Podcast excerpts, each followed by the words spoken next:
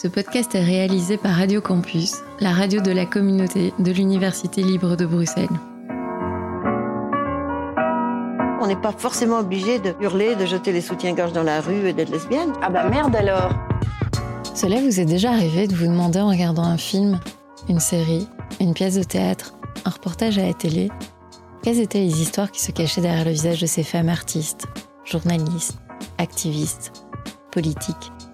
Moi, personnellement, ça m'arrive tout le temps. Puis j'ai remarqué qu'on parlait peu d'elles dans les médias. Bien sûr, on va parler de leurs projets, mais d'elles. Vraiment d'elles. Quel fut leur chemin pour arriver là où elles sont aujourd'hui? Quels furent les obstacles qu'elles ont dû franchir? Quels sont leurs plus beaux succès? Leurs rêves pour demain? Je m'appelle Carole Cornet, je vous souhaite la bienvenue dans Heures, un podcast qui dresse le portrait des femmes belges, inspirantes, innovantes passionnant. Alors justement, les femmes, parlons des femmes. La vie des femmes est faite de beaucoup d'autres choses que l'amour des hommes. Rappelez-vous qu'avant, moi, j'aurais été brûlée comme une sorcière. Oui, bien sûr qu'en moyenne, les idiotes s'appelaient davantage. Surtout celles qui font semblant d'être idiotes. Quand je prononce le nom de Karen de Padoua, les gens affichent un grand sourire, car Karen, on vous connaît pour votre humour, votre franc-parler, votre sympathie, mais surtout et avant tout, votre grand talent de comédienne. Unique comme tout le monde, différente comme personne, quand on pense vous connaître, vous nous surprenez avec un rôle, un projet. Vous sortez des standards, des petites cases, vous aimez être là où on ne vous attend pas, et nous, on adore ça. Karen de Petvia, bonjour, merci d'être là. Ah bah, bonjour, merci beaucoup. C'est très très beau, merci pour cette euh, belle intro, ça me touche. Vous l'avez mérité. Ah, c'est gentil. Alors nous sommes en décembre et je me demandais avec quoi vous allez nous surprendre en 2023. Oh, eh bien en 2023 j'ai euh, alors j'ai deux très très gros projets qui me tiennent très fort à cœur, c'est-à-dire que pour mars avril, nous allons jouer Pinocchio qui est une adaptation de Thierry Janssen, d'après le Collodi et pas d'après le, Disney. Et je vais jouer la conscience, donc euh, Jiminy, mais qui n'est pas Jiminy dans le Collodi. Donc ça, c'est déjà un rôle qui me tient très fort à cœur. C'est mis en scène par Axel de Bozeré et Maggie Jacot, avec toute l'équipe de Peter Pan. Ça, ça me touche très très fort. Je suis euh, ravie de faire ce personnage. J'ai lu et j'ai déjà commencé un peu à étudier. Et euh, voilà, Thierry, on a fait un personnage magnifique que je suis ravie d'interpréter. Et ensuite, en novembre, novembre-décembre, j'interpréterai Toulouse-Lautrec dans Moulin Rouge, mis en scène par Daphné Deur. Oui, Henri de Toulouse-Lautrec. Henri de Toulouse-Lautrec. Un personnage bien, bien. Ben, c'est un personnage très torturé. d'abord, d'abord, euh, j'adore le concept de jouer sur l'androgynie. Et après ça, c'est un, personnage qui est très très fort euh, torturé, qui a euh, une particularité physique qui est due à un problème génétique parce que ses parents étaient cousins, parce que à ce moment-là euh, mhm. de la bourgeoisie, on préférait euh, préserver le patrimoine et donc du coup euh, se mettre entre nous. Et donc déjà, il souffre fort physiquement, il a une particularité physique, et puis c'est un artiste torturé, alcoolique. Enfin, il a vraiment. Et je pense que ça va être. pardon. Qui meurt jeune aussi. Qui meurt très jeune. Il meurt à 36 ans. Et donc, je pense que ça va être vraiment, vraiment. C'est un gros défi que Daphné Deur euh, m'offre. Parce que je dis m'offre parce que j'adore les défis et, euh, et, surtout des comme ça, euh, dirigés par Daphné, donc euh, avec une belle équipe. Donc, je suis ravie de, de ces deux gros défis-là. Et puis, ben, il y a toujours la tournée normale où on continue. Et puis, toujours Culture Club sur la RTB. Et voilà. Et puis, bah, je suis encore ouverte à plein d'autres trucs, mais là, c'est déjà pas mal. Justement, pour revenir à, Toulouse-Lautrec, il y a, il y a quand même une grosse part d'ombre dans ce, dans, dans, ce personnage. Ça vous touche, ces parties d'ombre chez les gens? Mais bien sûr, parce que ça, ça, ça, signifie toujours quelque chose. Enfin, pour moi, ça signifie toujours quelque chose. Partie d'ombre, parce que les gens. Alors, d'abord, ce que les gens veulent cacher. Bon, bah pourquoi ils le cachent? Parce que ils souffrent, parce qu'ils en ont honte, parce que on ne sait pas. Et puis, euh, et puis, euh, il y a oui, des trucs qu'on veut pas dire, ces trucs tabous, mais qui viennent d'où. Et puis, euh, moi, j'adore les, personnages comme ça où, euh, où, on va vraiment, je vais pouvoir vraiment aller creuser dans, dans le, le la psychologie de Toulouse-Lautrec et aller chercher, mais qui il était vraiment et essayer d'interpréter un maximum euh, et de ressortir ça un maximum. Ça va être magnifique. Vous allez vous plonger dans son histoire. Oui, me plonger dans son histoire. J'ai déjà un peu commencé et, euh, et c'est passionnant en fait. Il est passionnant. Mhm. Et puis quel artiste. Donc, euh, Vous avez du pain sur la planche. À fond. Ah oui, non, là, J'ai l'impression que vous n'arrêtez jamais aussi. Euh. Bah, je touche du bois. je touche du bois, mais ouais, pour le moment, c'est vrai que c'est, je suis super contente, ça marche bien. Euh, et en plus de ça, c'est cet avantage énorme, c'est que d'avoir, euh, en plus de ne pas arrêter, c'est d'avoir la chance d'avoir des projets qui me tiennent à cœur, que j'ai vraiment envie de faire, avec chaque fois, chaque fois, chaque fois des défis de plus en plus euh, hauts et excitants à relever. Et, euh, et ça, c'est super, parce que ça veut dire que les gens ont de plus en plus confiance en moi et en mon jeu et ont dépassé euh, cette espèce de stéréotype euh, de quand je suis sortie du conservatoire il y a... euh, il y a, trop, il y a 20 ans.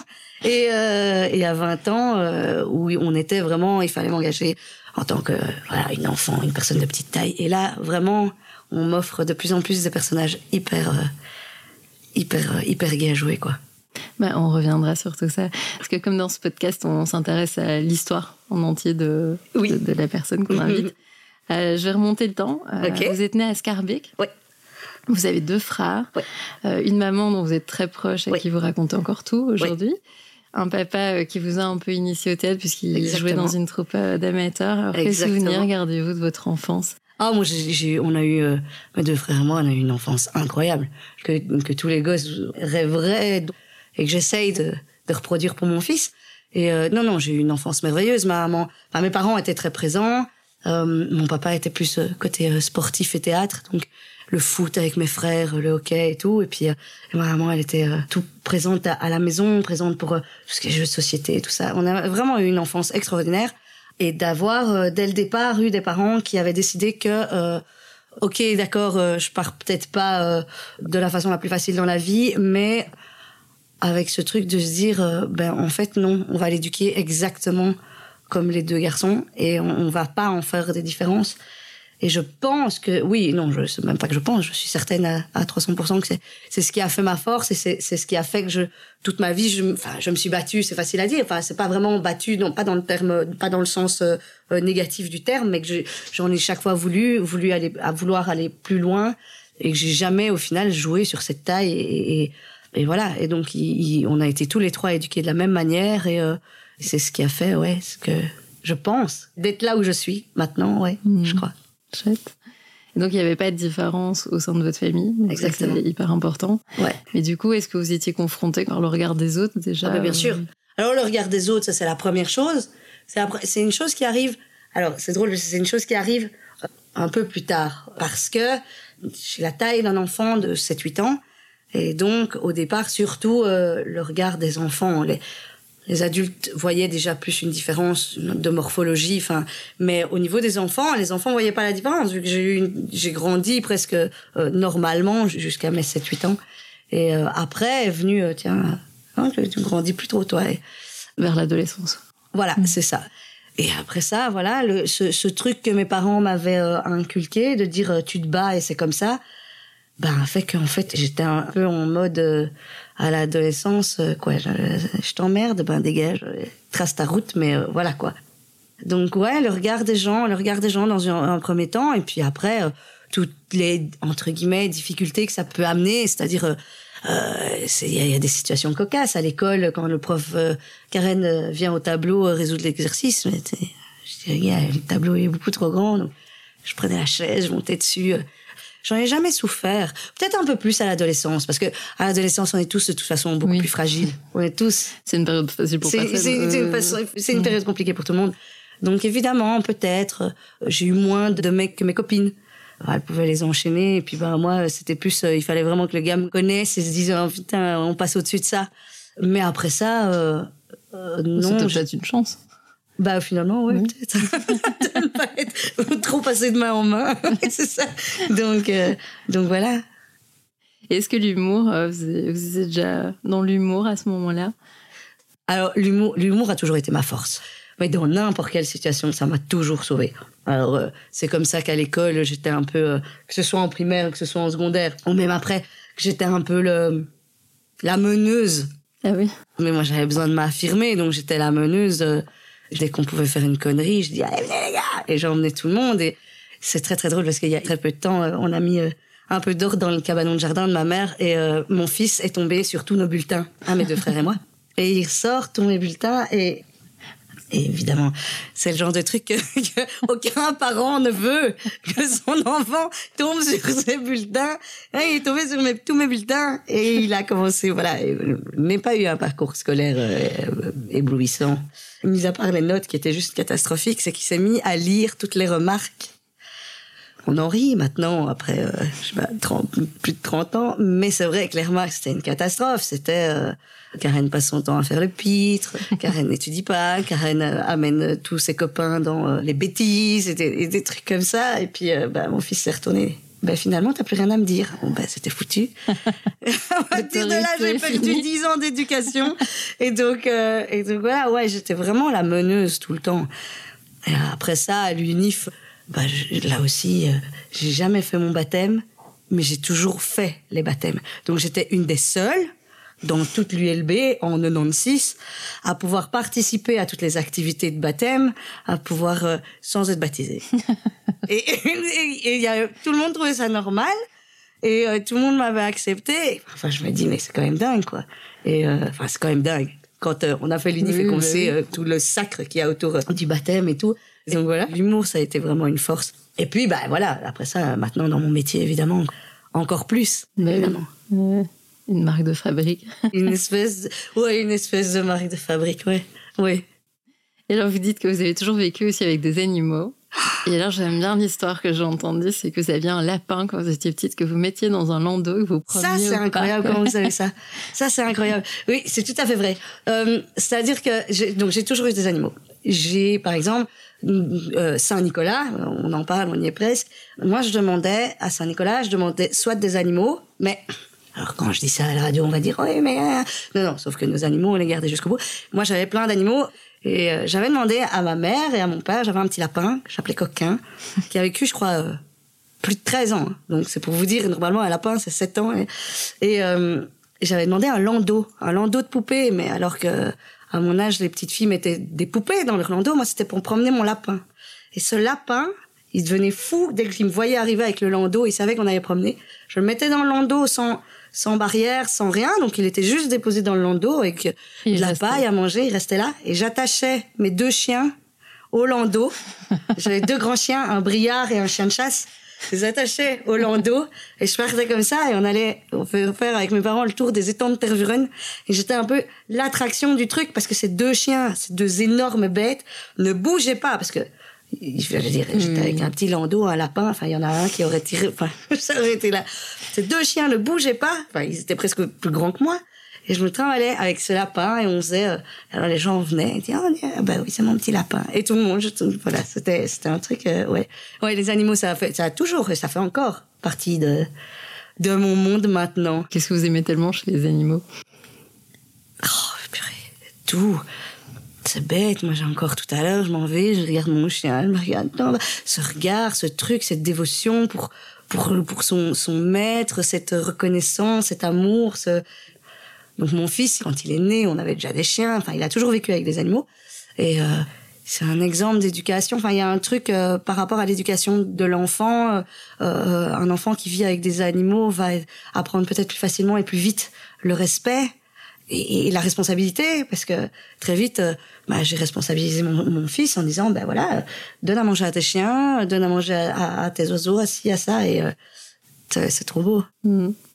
Et c'est cette passion pour euh, les animaux qui vous emmène sur les bancs de l'ULB pendant trois ans. Ah, années.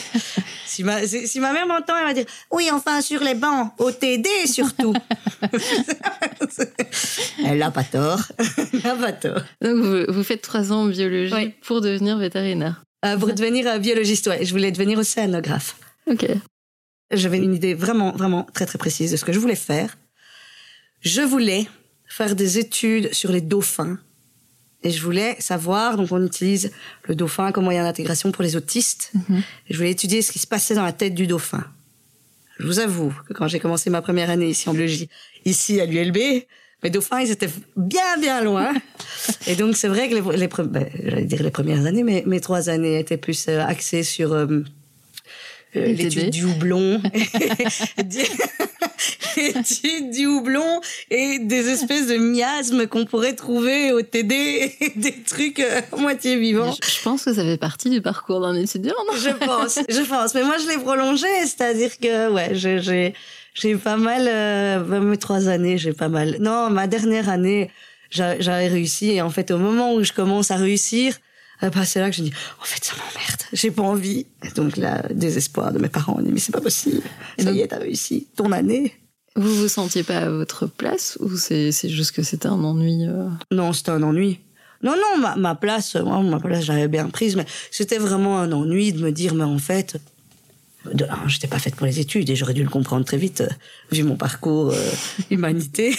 Et puis voilà, et puis vraiment, ce que je voulais faire euh, là par rapport euh, au dauphin était. bah, j'aurais dû faire quoi, genre 15 ans d'études avant d'arriver. alors je dis, ouais, non, j'ai déjà fait trois fois ma première. Si je les faire toutes comme ça, mais je serais déjà pensionnée avant de commencer ma première. Mon...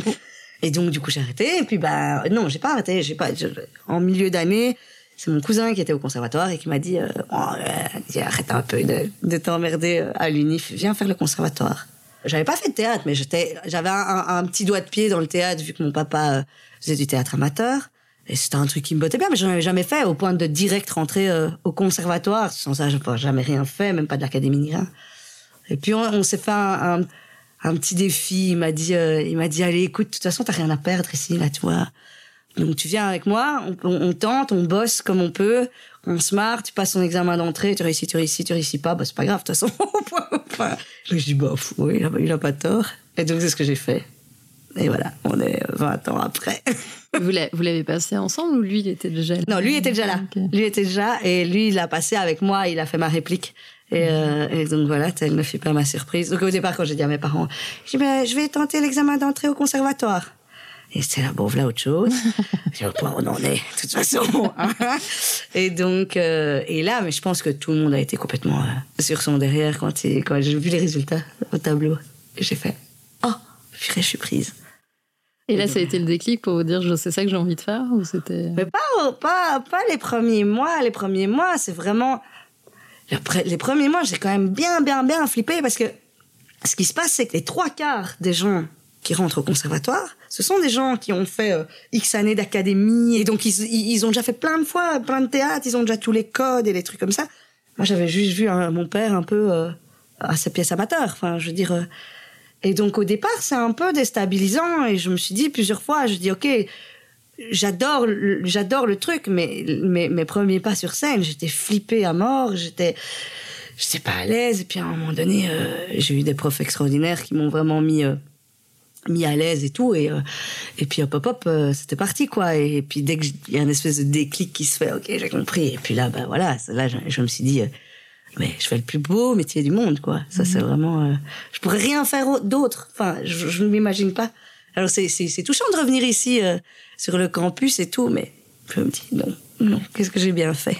Donc voilà. le destin. le destin à fond à fond Mhm. à fond Pourtant, vous dites quand même qu'au conservatoire, ça a été assez rude parce que vous subissez euh, le rejet quand même de deux professeurs. Ouais. On est en 99 euh, au moment où je rentre au conservatoire. Donc euh, il y a un bon bout de temps. Et à l'époque, donc il y a deux professeurs qui décrètent que de par ma taille, de toute façon, ça ne servait à rien de me former parce que de toute façon, je ne deviendrai jamais comédienne en Belgique. Parce qu'il n'y a aucun théâtre qui engage une personne de petite taille. Il y a un prof qui a cru en moi, deux profs qui ont cru en moi, à savoir Michel de Warzé et Yves Claessens. Et eux, ils ont dit, bah, non, c'est n'importe quoi, nous, on y croit. Justement, au contraire, pourquoi est-ce qu'on ne verrait pas la chose dans l'autre sens et se dire, ben justement, il y a une place à prendre. Il n'y en a pas en Belgique. Eh ben, hop, hop, hop. Et donc, du coup, euh, eux ont dit, mais tout à fait. Et donc, eux euh, ont cru en moi. Et donc, j'ai fait toutes mes années euh, avec eux. Et euh, j'ai eu mon premier prix euh, en juin 2002. Et en septembre 2002, je partais en tournée pour trois ans, 350 dates au Canada, en France et en Belgique, pour, euh, avec du jeune public. On vous fait d'ailleurs cette proposition en deuxième année. Ouais, on me fait cette propo- exactement, on me fait cette proposition en deuxième année. Et comment elle arrive, cette proposition? C'est quelqu'un que vous rencontrez euh, Non, complètement par hasard. Alors l- l- là aussi, enfin, parfois, on se dit, les choses de la vie, elles sont dingues. Je suis au, au cours d'art dramatique de Michel.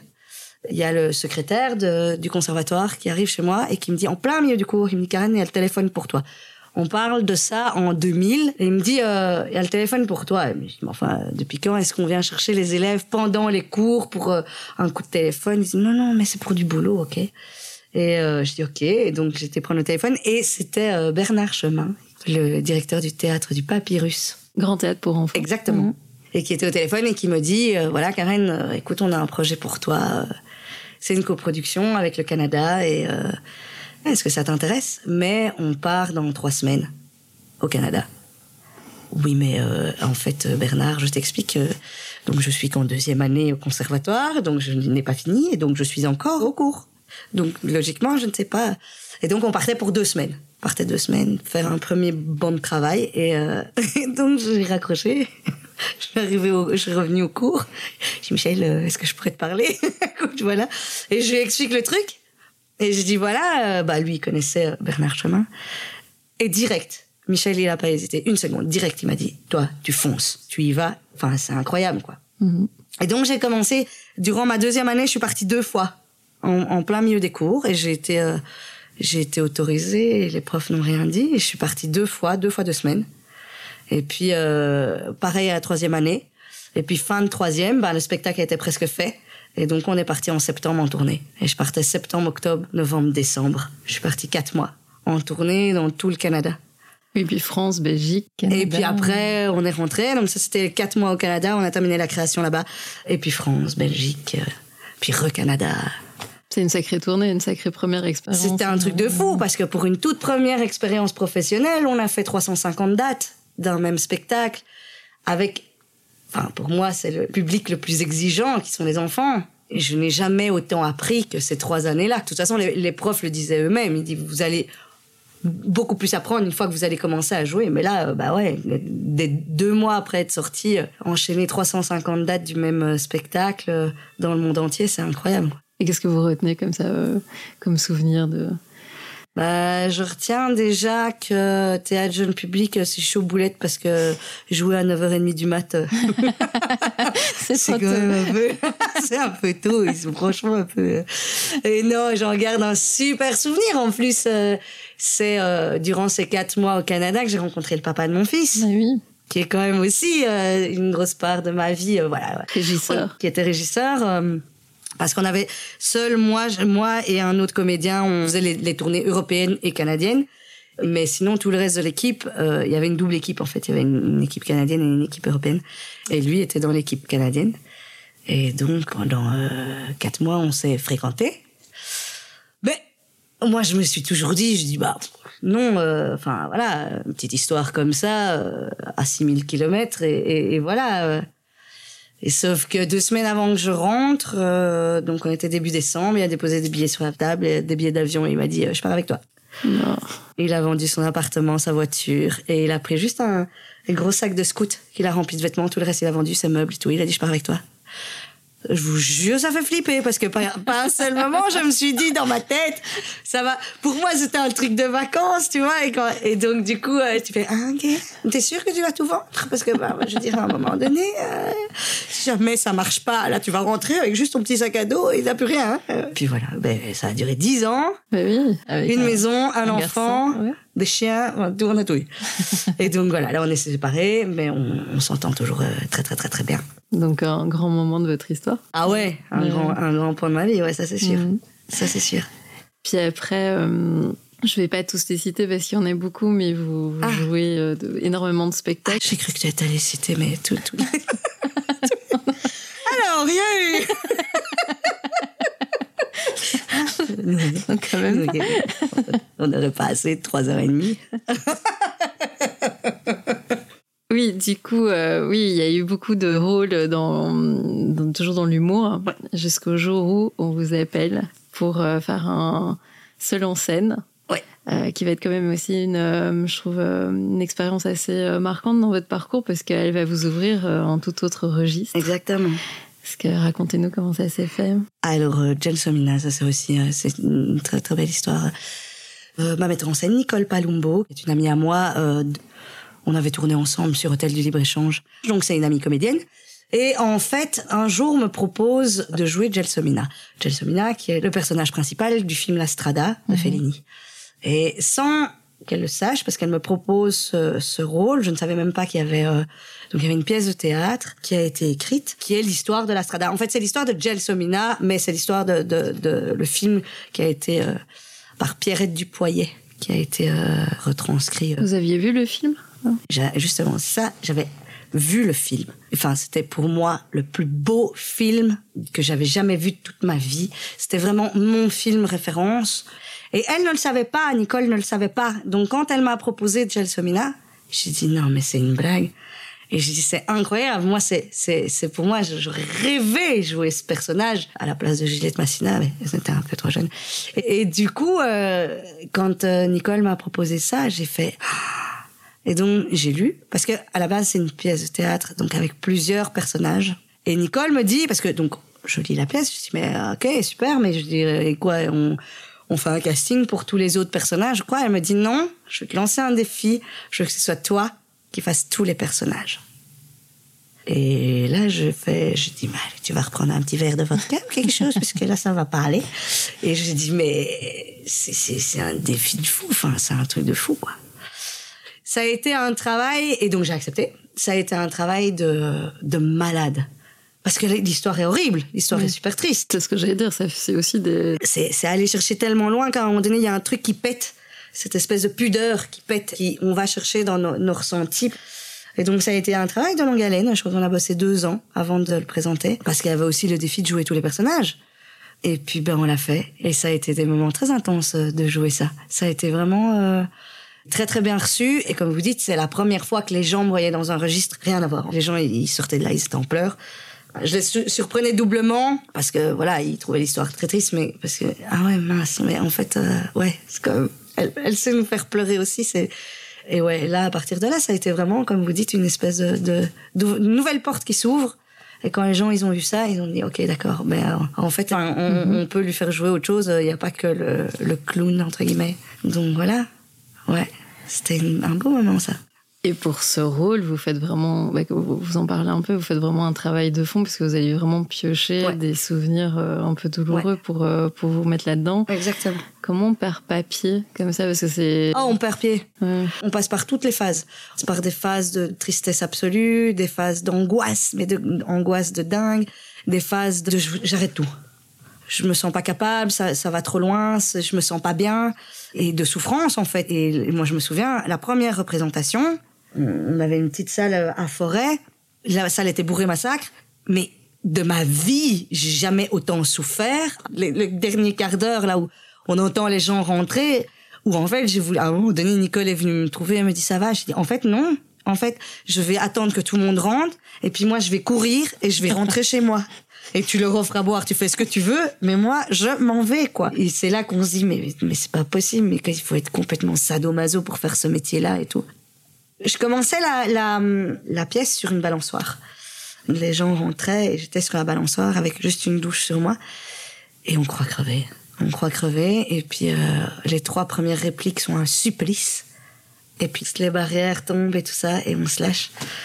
Et je crois que j'ai jamais autant pleuré. euh, j'ai jamais autant pleuré. C'était, c'était, j'étais tout, tout, je, je lâchais tout. Mais à ce moment-là, là, là, putain, quelle jouissance, quoi. Et là, on se dit, waouh, ok, j'y suis arrivée. Les gens là devant moi, ils sont en pleurs, ils sont debout. ils- J'y suis arrivée. Ok. Donc voilà. Des moments forts. hein. Ouais, à fond. Ah ouais, ouais, très, très, très, très, très, très beau. Mhm. Très beau. Un beau métier quand même. Ouais, c'est chouette. Vous avez dit, l'humour est plus dur que la tragédie. Pourtant, avec cette expérience, vous le pensez toujours? Oui, oui. Oui, je le pense toujours. C'est beaucoup plus difficile de faire rire les gens que de les faire pleurer. Alors, dans le cas de Gelsomina, c'est différent, c'est mon travail qui était difficile.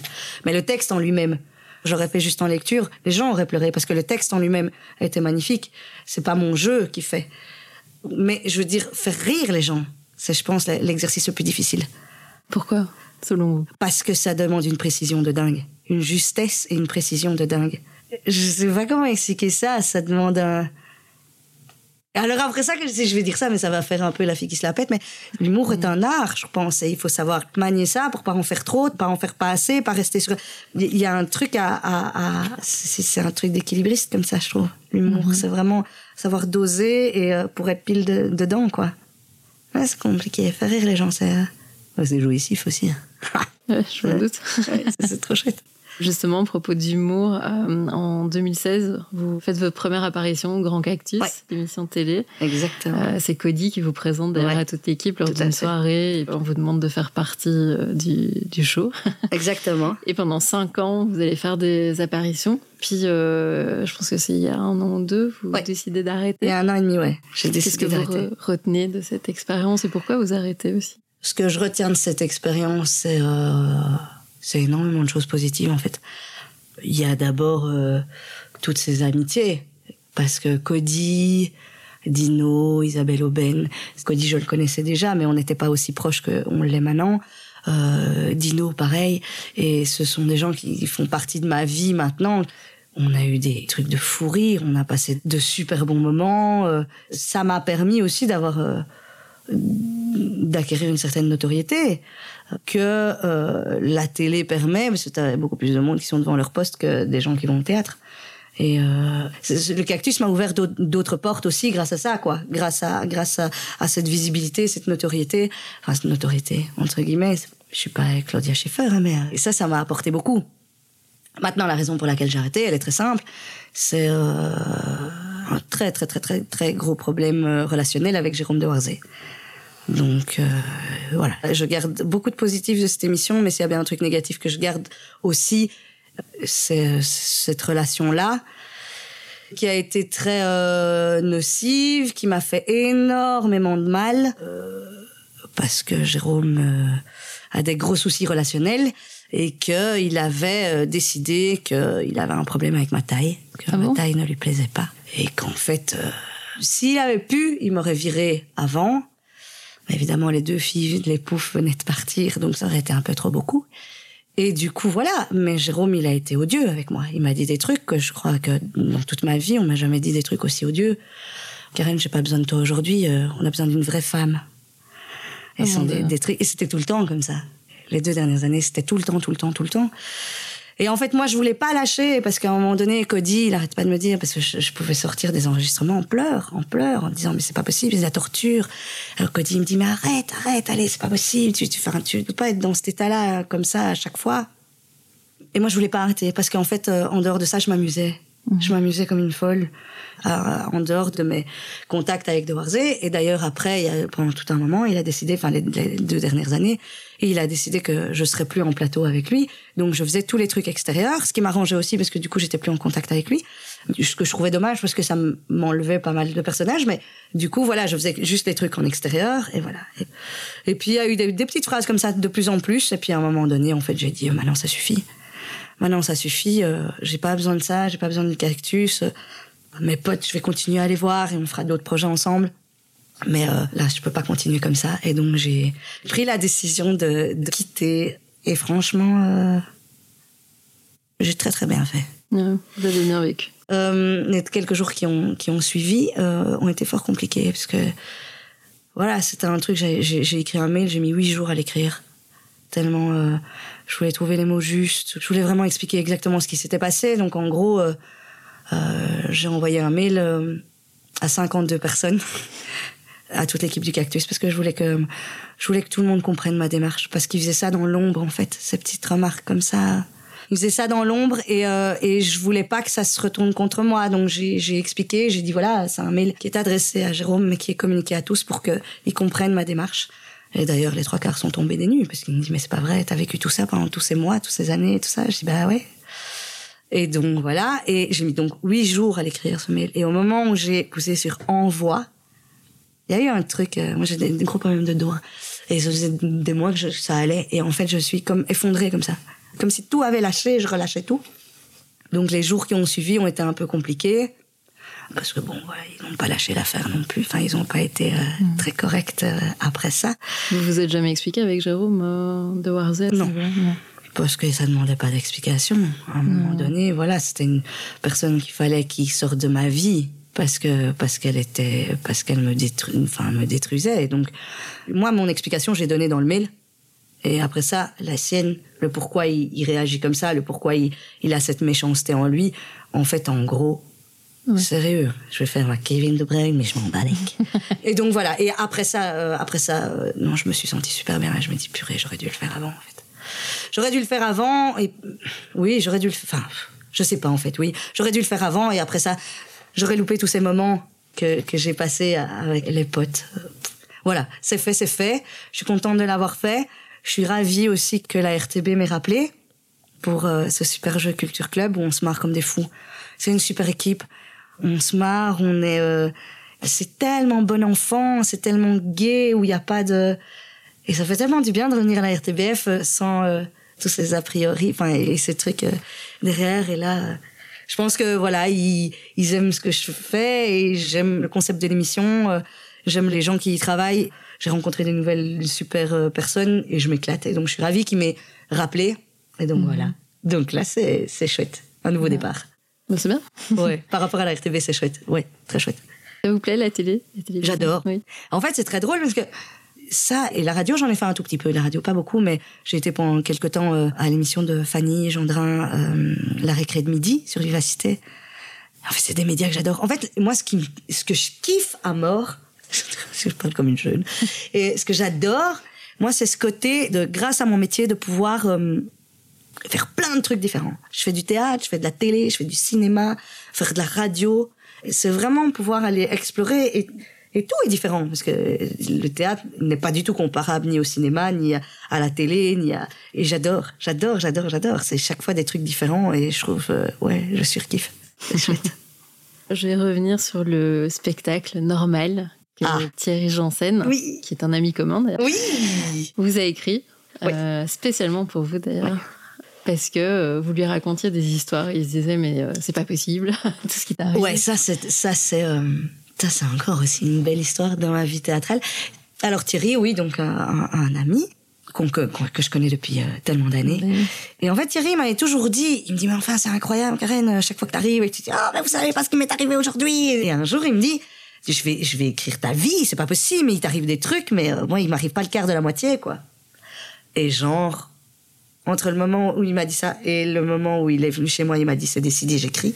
Il y a quand même pas mal d'années qui sont écoulées, au moins 4-5 ans, je crois. Et donc, euh, un jour, il arrive et il dit, euh, voilà, c'est décidé. Euh, donc, on va se voir plusieurs fois. Tu vas me raconter toutes tes anecdotes. Je vais les écrire. On en fait un spectacle j'ai plutôt pris ça euh, genre euh, ok ça va allez viens viens. Et on s'est vu euh, une fois au pain quotidien un matin autour d'un café une fois autour d'une bière une fois autour et, et on papote comme ça et puis on parle on parle on parle je raconte des trucs de ma vie il enregistre et jusqu'au jour où il arrive et il dit je peux te voir?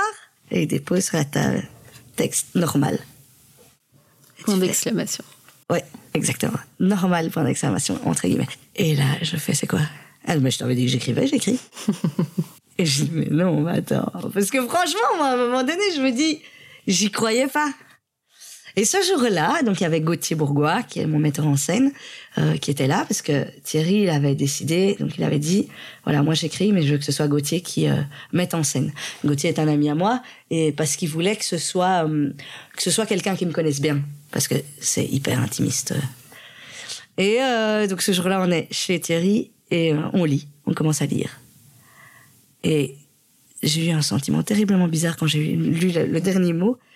Je me suis dit, putain, c'est un truc de fou, quoi. Il y a une énorme partie de ma vie qui est là, couchée sur ce papier, ces papiers. Enfin, c'est un truc de fou. Et j'ai dit, mais c'est bizarre. Et elle me dit, tu te sens comment? Je dis, mais je sais pas, c'est bizarre. Il y a un côté euh, pudique, il y a un côté euh, impudique même, il y a un côté très émotionnant. Parce que, bon, alors il y a des anecdotes qui sont très drôles. Mais à côté, il y a, y a, des trucs un peu plus euh, sur ma vie personnelle, mon rapport avec les hommes. Comme c'est lui qui a écrit que il a un petit garçon porteur de trisomie, on fait à un moment donné le lien sur euh, les différents handicaps, dont la trisomie et sur la différence, sur la normalité, qu'est-ce que la normalité et tout ça. Et c'est hyper, euh, enfin, ouais, je, je, sais pas, j'étais complètement perdue.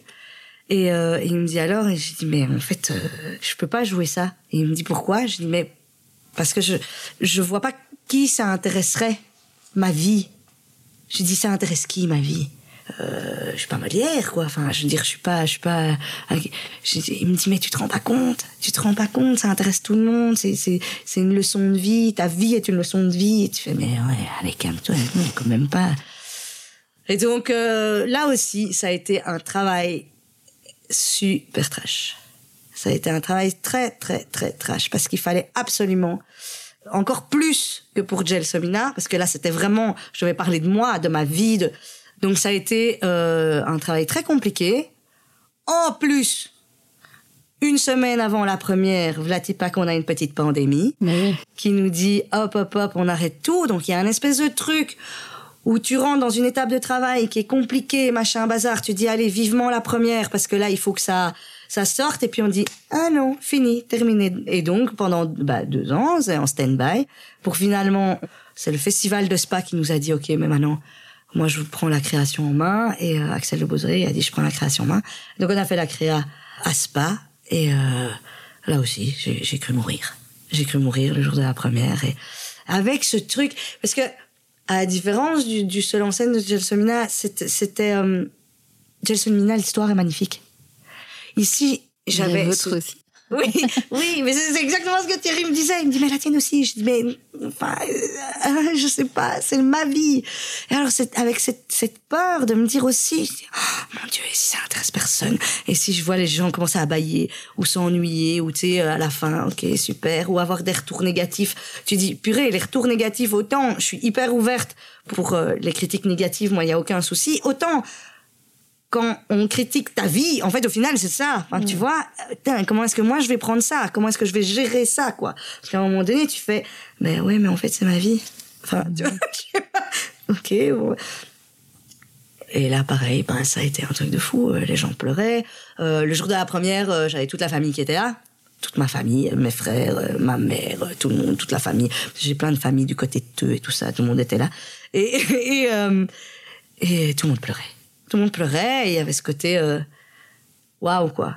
Ça c'est vrai que dans ce spectacle je dis aussi des trucs, je parle de moi, je suis plus euh, que par exemple ma mère n'a jamais entendu. Et ça c'était. Je remercie Thierry, ouais, qui a cru en moi, qui a cru en ma vie en fait au final. Et donc voilà, et donc là on va, euh, on a déjà fait pas mal de beaux petits festivals, pas mal de beaux petits lieux. Et là en janvier on part du côté des Liégeois. On va voir les Liégeois. Là, ça va être chaud. Ça va être chouette. Et donc, euh, voilà. Mais c'est vrai que quand on joue un personnage, on n'est jamais vraiment soi. On est Ah toujours ouais, un peu quelqu'un d'autre. Ah ouais Et là, c'est vrai qu'on est Sauf complètement qu'ici- mis à nu. Voilà, exactement. Ici, en fait, c'est pas un personnage que je jouais. Et ça, ça a été toute la complexité du truc. C'est qu'en fait, au final, c'est un peu comme, enfin, un peu comme sans être un- un- du stand-up. Tu vois, où il y a, il y a ce truc de, au final, de un, je vais casser ce quatrième mur qui me sépare du public parce que je leur parle à eux. Et qu'en fait, je vais pas jouer. Et donc, euh, toute la difficulté a été là dans le travail aussi. C'est casser ce côté un peu, euh, un peu théâtral bah, que je peux avoir de par ma formation de, et d'être juste parler comme je parle maintenant parler euh, voilà comme Karen parle enfin et ça ça a été c'est très drôle parce que dès que je suis sur une scène t'as as des réflexes et ces réflexes là qu'il fallait casser absolument et euh, c'était un travail euh, Mais de nouveau, de fond, en fait. de fou. Ouais un beau travail de fou. Mais c'est gay parce que ça c'est tous des trucs qui euh, qui me dit d'aller plus loin et d'aller chercher. Et, et c'est des si c'était facile en fait ça ce, ce, ce serait plus drôle en fait. Je m'en lasserais de ce métier. Et c'est pas le cas et donc euh, et donc voilà donc euh, et c'est ce qui s'annonce aussi pour les deux ici avec euh, Pinocchio ou Moulin Rouge. Ça va s'annoncer.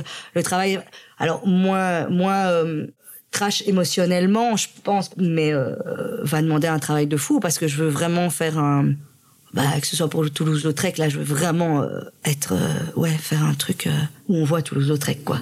Je voudrais arriver à ça. Mais j'ai j'ai envie, j'ai envie, c'est surexcité, quoi. Et pareil pour euh, la conscience. En plus, euh, Thierry qui a écrit ça, euh, oh, il en a fait un personnage magnifique, quoi. Avec euh, cette espèce de truc. Alors c'est très très drôle parce que c'est lui qui a fait euh, donc l'adaptation et on se connaît tellement par cœur avec Thierry Janssen que dans sa façon d'écrire les phrases, il me dit quand j'écris, je t'entends les dire. donc, et, et donc c'est super parce qu'à un moment donné, la conscience, elle est très euh, trash avec Pinocchio et tout ça, et elle est très euh, euh, franc-parler et tout ça, avec de l'humour et tout. Et la façon dont il écrit ça, ça va être génial à travailler parce qu'en fait, j'aurais pas à, à me entre guillemets me le mettre dans la bouche parce qu'il l'a écrit en m'entendant le dire. quoi. Et ça, c'est super gay. Eh oui. Pour revenir, il y a Normal. Vous avez joué aussi dans Le Soldat Rose. Oui. Euh, et, et je sais que vous faites aussi partie de l'association Oui. euh, qui défend la, la différence, enfin qui est pour l'intégration. J'ai un peu l'impression que du coup vous endossez aussi le rôle de- d'être la personne qui représente en ouais, fait, euh, la porte. euh, la porte-parole. porte-drapeau, ouais, ouais, peut-être. Je suis, je suis marraine de Apicurien. Mhm. donc qui lutte pour l'intégration des personnes trisomiques en milieu professionnel et surtout là en milieu euh, de l'hôtel, enfin hôtellerie, tout ce qui est restaurant et tout ça. Donc euh, le but final, enfin notre rêve, c'est euh, ce serait d'ouvrir euh, un restaurant euh, entièrement inclusif, un peu comme nos pilifs, mais là on serait plus sur un restaurant gastronomique. Donc moi je suis la marraine, le parrain c'est Mallory Gabzi, donc qui est un grand chef. euh, et voilà, donc ça c'est notre euh, rêve, c'est d'ouvrir euh, le restaurant gastro avec des personnes trisomiques en fonction de leur degré de trisomie, soit au service, à la plonge ou en commis. Ou, et donc, donc voilà, donc ça c'est ça fait quelques années que je suis la marraine de cette association-là. Et le Soldat Rose était dans le cadre de cette association. Et dans le cadre de la, la journée pour la trisomie aussi, parce qu'on avait dans le Soldat Rose, on était plusieurs comédiens professionnels, mais on avait aussi comme figurants nos petits extraordinaires, comme on les appelle, donc plein de petits euh, trisomiques qui jouaient avec nous. C'était un, un, un monde, parce que je peux parler de monde, euh, un monde que je ne connaissais pas bien, la trisomie. C'était un, un Que vous avez découvert pendant ce spectacle en fait? que j'ai découvert d'abord par Thierry Par Thierry, ok. par euh, le fils de Thierry, par Loïc. Et puis petit à petit, par euh, le Soldat Rose, par l'association, par tout ça. Et euh, ce sont des gamins extraordinaires. Mhm. Enfin, je dis gamins, mais il y a des adultes. Non, mais c'est des gens extraordinaires. Ils sont incroyables de, Sensibilité. simplicité, d'humilité, de gentillesse, de, de, de rapport à la vie aussi. Et quand on voit ces gamins, on voit ses parents se battre pour l'inclusion de leur enfant, et ça commence à l'école. Et, euh, et c'est en ça que, voilà, je suis devenue marraine depuis peu de la Ligue des droits de l'enfant. Mais oui, félicitations. Oui, merci. Et là aussi, euh, tout, tout gros combat, et on avait encore une, une, euh, une conférence de presse aujourd'hui, c'était sur, euh, sur l'école, l'école inclusive, et faire quelque chose pour tous tous ces enfants qui sont en situation de handicap et qui doivent évoluer dans un monde entre guillemets normal. Ils doivent, c'est la seule façon pour eux d'évoluer le plus vite possible et le mieux possible. Et pour moi, c'est la seule façon d'ouvrir les esprits aux enfants dits normaux. C'est, c'est un truc d'une importance capitale. Donc, c'est un peu le combat que la Ligue des droits de l'enfant mène en ce moment. Et donc, en fait, ce sont deux associations qui finalement se rejoignent évidemment très très fort, enfin, qui sont euh, un peu imbriquées l'une dans l'autre. Mais oui, bah, grâce au cactus, il y a une espèce de notoriété. Et j'ai la chance de, de pouvoir mettre, entre guillemets, cette notoriété au service de, de causes comme ça qui, évidemment, me touchent d'une façon euh, particulière et, et personnelle, évidemment. Et donc, voilà, oui, ça me, ça m'émeut très fort de, enfin voilà, d'être le porte-drapeau, je veux dire, pas le porte-parole, mais le porte-drapeau en tout cas de, de ces deux assos-là. Ouais. Vous avez l'impression que justement avec le spectacle normal ou Soldat Rose, euh, il y a des mentalités quand même qui changent? Les mentalités ont changé. Les mentalités ont changé. Les mentalités pour moi ont très très fort changé. La preuve, c'est que je suis de plus en plus sur les scènes de théâtre. Et comme j'ai dit dans le spectacle, je suis la toute première actrice handicapée belge professionnelle.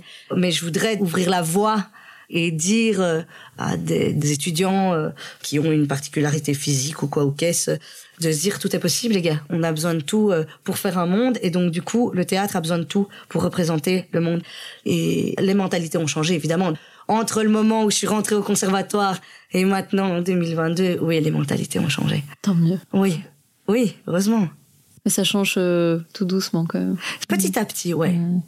Mais oui, et je pense, et en plus, si, pour moi, si le, le théâtre, enfin en tout cas le théâtre, la scène, la- le cinéma, euh, la télé, enfin, peut euh, permettre d'ouvrir les mentalités, là, là je parle de handicap, mais euh, c'est vrai pour tout le monde. Pour les personnes de nationalités différentes, euh, pourquoi pas euh, une personne euh, black pour jouer Hamlet. Enfin, à un moment donné, d'ouvrir, de se dire non, c'est pas juste. Pas juste des, des espèces de Hétéro, critères. blanc, euh, oui, voilà, c'est ça. ouais. Des espèces de critères à deux balles. Donc voilà. Euh, pareil pour euh, Roméo et Juliette. Re- L'histoire de Roméo et Juliette est, la- est- est l'histoire la plus, euh, la plus au final euh, moderne du monde parce que des histoires de guerre entre deux familles, parce que des histoires d'amour, des histoires, enfin, c'est l'histoire de la vie en fait. Et pourquoi pas mettre, euh, mettre. À un moment donné, j'avais dit. Euh, je dis, voilà, maintenant ils viennent de le monter, mais j'avais dit euh, que j'aurais rêvé jouer Roméo et Juliette avec euh, Ottman, par exemple, Ottman Moumen, qui, euh, en plus d'être un super bon comédien, est euh, mon meilleur, ami, donc ça aide un peu. Mais je veux dire, d'avoir ce truc, euh, voilà, ok, bah pourquoi pas? Qu'est-ce qui, empêche? Donc, ouais, ouvrir la mentalité. Mais ça change, ça change, ça change, ça évolue doucement. J'ai l'impression que ça change d'abord en, premier au cinéma. Quand finalement, maintenant, on voit euh, les séries ouais. Netflix. euh, Ouais. maintenant, il y a des, Il y a de plus en plus des- de- des- d'époque. Oui, oui, oui, parce que euh, parce qu'au cinéma, il y a beaucoup plus, euh, il y a beaucoup plus de trucs qui sont proposés. C'est-à-dire qu'ici, en théâtre, euh, mis à part euh, des créations, des trucs comme ça, sinon, bah, je veux dire, c'est vrai que du coup, il faut que ça change d'abord dans l'écriture de ce qu'on propose. Mais bien que, pas que, parce que comme je disais, on peut reprendre des classiques et les mettre, euh, enfin, au jour, enfin, en- en gardant euh, la poésie euh, de Shakespeare et euh, ouais. Mais c'est vrai que ça change plus. Ils sont plus rapides euh, en cinéma, c'est vrai. Vous dites souvent que vous, adorez votre métier. Vous, voilà, vous l'avez déjà dit maintenant pendant l'interview. Euh, pourtant, c'est pas un métier vraiment facile. Et avec euh, la crise sanitaire, Ah, vous avez aussi. Enfin, je dis vous. euh, je Oui, oui, nous, euh, les artistes. du métier. Vous, avez- vous en avez quand même souffert. Bien Euh, sûr, ouais. Ouais, ouais, ça a été chaud. Ça a été chaud. Moi, personnellement, je dois dire que j'ai eu un bol de dingue. Que, donc, à l'époque, j'étais encore au Cactus. Et qu'au Cactus, on a continué à faire des trucs. On se filmait à la maison, puis on envoyait. Donc, il y a, y a quand même des trucs. Ce qui, ce qui moi, m'a fait un bien fou, parce que du coup, toutes les deux semaines, j'avais... euh, euh, ok, j'avais des défis et c'était encore plus compliqué parce que là il fallait donc il y avait le réal qui nous appelait. Bon alors euh, qui nous donnait des trucs de réalisation quoi. Oui donc alors tu mets ton téléphone comme ça, tu filmes comme ça, tu fais ça comme ça, tu fais comme ça. Je dois déjà penser à tout mon texte, mes trucs, je dois en plus faire la réalisation. Et en fait c'était à chaque fois finalement ça devenait un défi parce que ça nous prenait des journées entières, chacun chez nous hein, tu vois. Et puis on envoyait tout ça euh, à la prod. Et du coup, ça m'a permis de continuer à faire des trucs, quoi. Mais après ça, c'est vrai que, purée, en plus, nous, on avait juste avant, une semaine avant que le confinement commence, on avait le soldat rose, j'avais des tournées avec Normal, enfin, tout, bah, pour, tout plein, il y a, y a tout s'arrête d'un coup et on se dit ok d'accord. Au début on trouve ça drôle on fait des apéros WhatsApp euh, mais à un moment donné après deux ans ça devient super long. Et euh, et ouais on se dit quand est-ce que ça va finir? Et c'est très drôle parce que en fait, j'ai l'impression que c'était il y a, il y a 15 ans, cette crise. J'ai l'impression que ça fait déjà 15 ans. Enfin, tu vois, il y a un truc comme ça. Et je me dis, on a tenu deux ans comme ça. J'en reviens pas. Ah ouais. Mais oui, ça a été, euh, ça a été compliqué. Ça a été compliqué pour. euh, bah, ça oui, l'était déjà aussi avant la crise. Ben, c'est déjà, c'est sûr que le, le, le milieu artistique est pas facile. C'est pas fa- non, oui, c'est pas facile. Nous, à ceux qui croient que qu'on gagne de l'or en bar, qu'on vit dans des villas avec piscine, euh, non, c'est c'est pas ça. On se bat pour notre statut d'artiste. Enfin, moi et tout, oui, c'est chaud. Après ça, je pense que euh, pour la plupart des artistes, mais non, même presque tous les artistes, c'est impossible de faire ça. Tu continues pas ce métier-là si t'es pas passionné par ce que tu fais, avec les difficultés, tu vois, financières et tout ça, et cette précarité. Je pourrais même pas te dire vivre année par année, parce que parfois t'as des trucs qui tombent et puis parfois t'as rien, et tu dis, en fait, c'est vraiment presque au jour le jour, quoi. Et de se dire, euh, ok, ben là, moi, euh, c'est mon dernier projet, et puis ben j'ai plus rien pendant six mois, ok. Alors voilà, ouais, non, il faut vraiment aimer ce métier. Oui, puis euh, il y a, comme, enfin, vous- comme vous le dites, il y a aussi vraiment un décalage entre ce que les gens perçoivent parce que Ah vous ouais, passez à la télé. Ah, ils sont, ils sont que- persuadés oui. qu'on est riche à millions. Hein, mais non. Ouais, c'est fou. Non, ça- non, non, ce n'est pas vrai, mesdames et messieurs. Il a mon numéro de compte. Oui, c'est ça. Et alors, euh, pour les dons, Donc voilà, vous allez être pas mal euh, occupé pour, euh, pour 2023. Ouais. Est-ce que il y a quelque chose qui vous fait encore fantasmer Alors je sais, mis à part le rôle de Juliette, euh, de Roméo et Juliette, mais, mais tout me fait fantasmer. Dès que je peux jouer, ça me fait fantasmer. Dès que je peux faire, je des. Et on a tourné un film euh, au mois de juin, tout le mois de juin. Il s'appelle The Belgian Wave. Karim Barras et moi-même, nous avons les rôles principaux. C'est un long métrage qui est euh, réalisé par euh, Jérôme Van de Watten. C'est la première fois que j'ai un rôle, d'abord un premier rôle au cinéma et euh, dans un long métrage, mais en plus j'ai un rôle de comment dire de personne normale, c'est-à-dire que je joue euh, une journaliste enquêtrice. Et pas une seule fois, pas une seule fois pendant le film, il y a une euh, une allusion à ma taille ou quoi que ce soit. Et ça a été un plaisir dingue de jouer ça et de se dire purée quoi. C'était la première fois? Mais c'était la première fois au cinéma où j'avais l'occasion d'avoir un rôle qui n'avait rien à voir avec ma taille, où vraiment on me prend pour euh, Une personne. Karen et ouais Karen et euh, en tant que comédienne Mhm. quoi, et pas euh, Karen euh, comédienne de petite taille. Mhm. Donc ici c'est Karen comédienne tout court, et c'était vraiment bien. Euh, voilà, je vous euh, allez dans les cinémas. C'est pour le mois d'avril 2023, ça sortira. Donc euh, c'était vraiment bien. Ouais, c'était très très gai à tourner et je pense que le film ça va être de la bombe. Ouais, à mon avis, je vais monter Cannes, les marches de Cannes. oui, ou à Hollywood. Ouais, voilà, c'est ça, le prochain. Voilà, bien. Je vais viser, je vais viser, ouais, Hollywood. Donc, euh, ouais, non, c'est toujours gay. Enfin, voilà, et ça, ça s'est décidé. euh, euh, là aussi, on a tourné ça en- en- au mois de juin et, et j'ai été contactée, je crois, en février, mars. Donc, et ça nous dit, ah, ok, génial. Et donc, c'est super génial. Il y a des trucs qui tombent comme ça. Donc, voilà. Ouais, toujours être surprise avec euh, le personnage. Là, euh, le truc de Toulouse-Lautrec, ça fait pas longtemps que je le sais. Quand euh, Thierry Debroux et euh, Daphné Deur m'ont appelé, ils m'ont dit, bah voilà, on a pensé à toi. Qu'est-ce que tu penses? J'en revenais pas. J'étais là, j'ai dit, mais les gars, c'est incroyable, quel cadeau, quoi. Et donc, ouais, chaque fois des beaux petits défis. Des cadeaux mérités. Oh, merci, c'est gentil. Je vais terminer par euh, la question, je pense que tout le monde se pose, un peu personnelle. Comment va votre mari, Lenny Kravitz? Ah, ouais. Ah, bah, écoutez, euh, Lenny va bien, Lenny va bien. Euh, ben, pour le moment, c'est un peu compliqué parce qu'il a énormément en tournée.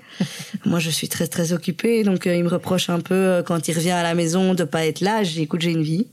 Excuse-moi d'avoir une vie euh, quand t'es en tournée, mais il va bien, il va bien, il va bien. Ça vient d'où ce délire avec Lenny Kravitz? S'il faut savoir pour, les auditeurs Oui. qui connaissent pas que si vous suivez Karen sur les réseaux sociaux, notamment sur Facebook, Oui, d'ailleurs, si vous me cherchez, c'est Karen de Padieu, entre parenthèses, Kravitz. oui voilà. Euh, et donc euh, vous postez régulièrement des photos de vous avec Lenny Kravitz et vous l'appelez votre mari. C'est mon époux, Ouais. ouais. C'est mon époux. euh, D'où ça vient ça, ça fait, ça fait quand même déjà mal. hein. Un bon paquet d'années euh, que je délire avec ça. Je sais pas comment ça a commencé cette affaire. Bah évidemment les réseaux sociaux. Où euh, à mon avis ça devait être une partie de ma vie où je devais un peu m'ennuyer, euh, pas travailler beaucoup pour commencer à délirer comme ça. Je crois qu'il y a des années, j'avais genre dit que j'étais avec euh, Johnny Depp. Et puis au moment où Johnny Depp s'est remis en couple avec euh, je sais plus qui, j'ai dit bon ben voilà, euh, Johnny m'a lâché, mais je m'en fous. Moi je suis avec Lenny maintenant. Et puis ce truc de Lenny Kravitz est arrivé. Et voilà, et le truc des photos. Et puis j'ai des potes qui se sont mêlés, qui m'en sont amusés à faire des montages photos pour moi. Et de- enfin et voilà, et donc c'est un peu le gros délire. Donc voilà. Ouais. Mais il va bien. Voilà, Il va bien. Je vous souhaite beaucoup de bonheur. Oui, merci, merci, merci, merci. Oui, merci, merci. Je lui dirai. Bon, ben, Karen, en tout cas, un grand merci d'être Mais merci venue, à euh, vous. ici, d'avoir parlé avec autant de sincérité. Ben, Et puis, je vous conseille de suivre vraiment Karen sur les réseaux sociaux parce que au-delà de, de Lenny a- vos posts me font vraiment beaucoup rire. merci. Et à bientôt. À bientôt, merci beaucoup. Si cet épisode vous a plu, n'hésitez pas à le partager, à mettre des étoiles sur Apple Podcast et à en parler à votre entourage. Abonnez-vous sur nos réseaux sociaux où nous partagerons les recommandations de nos invités.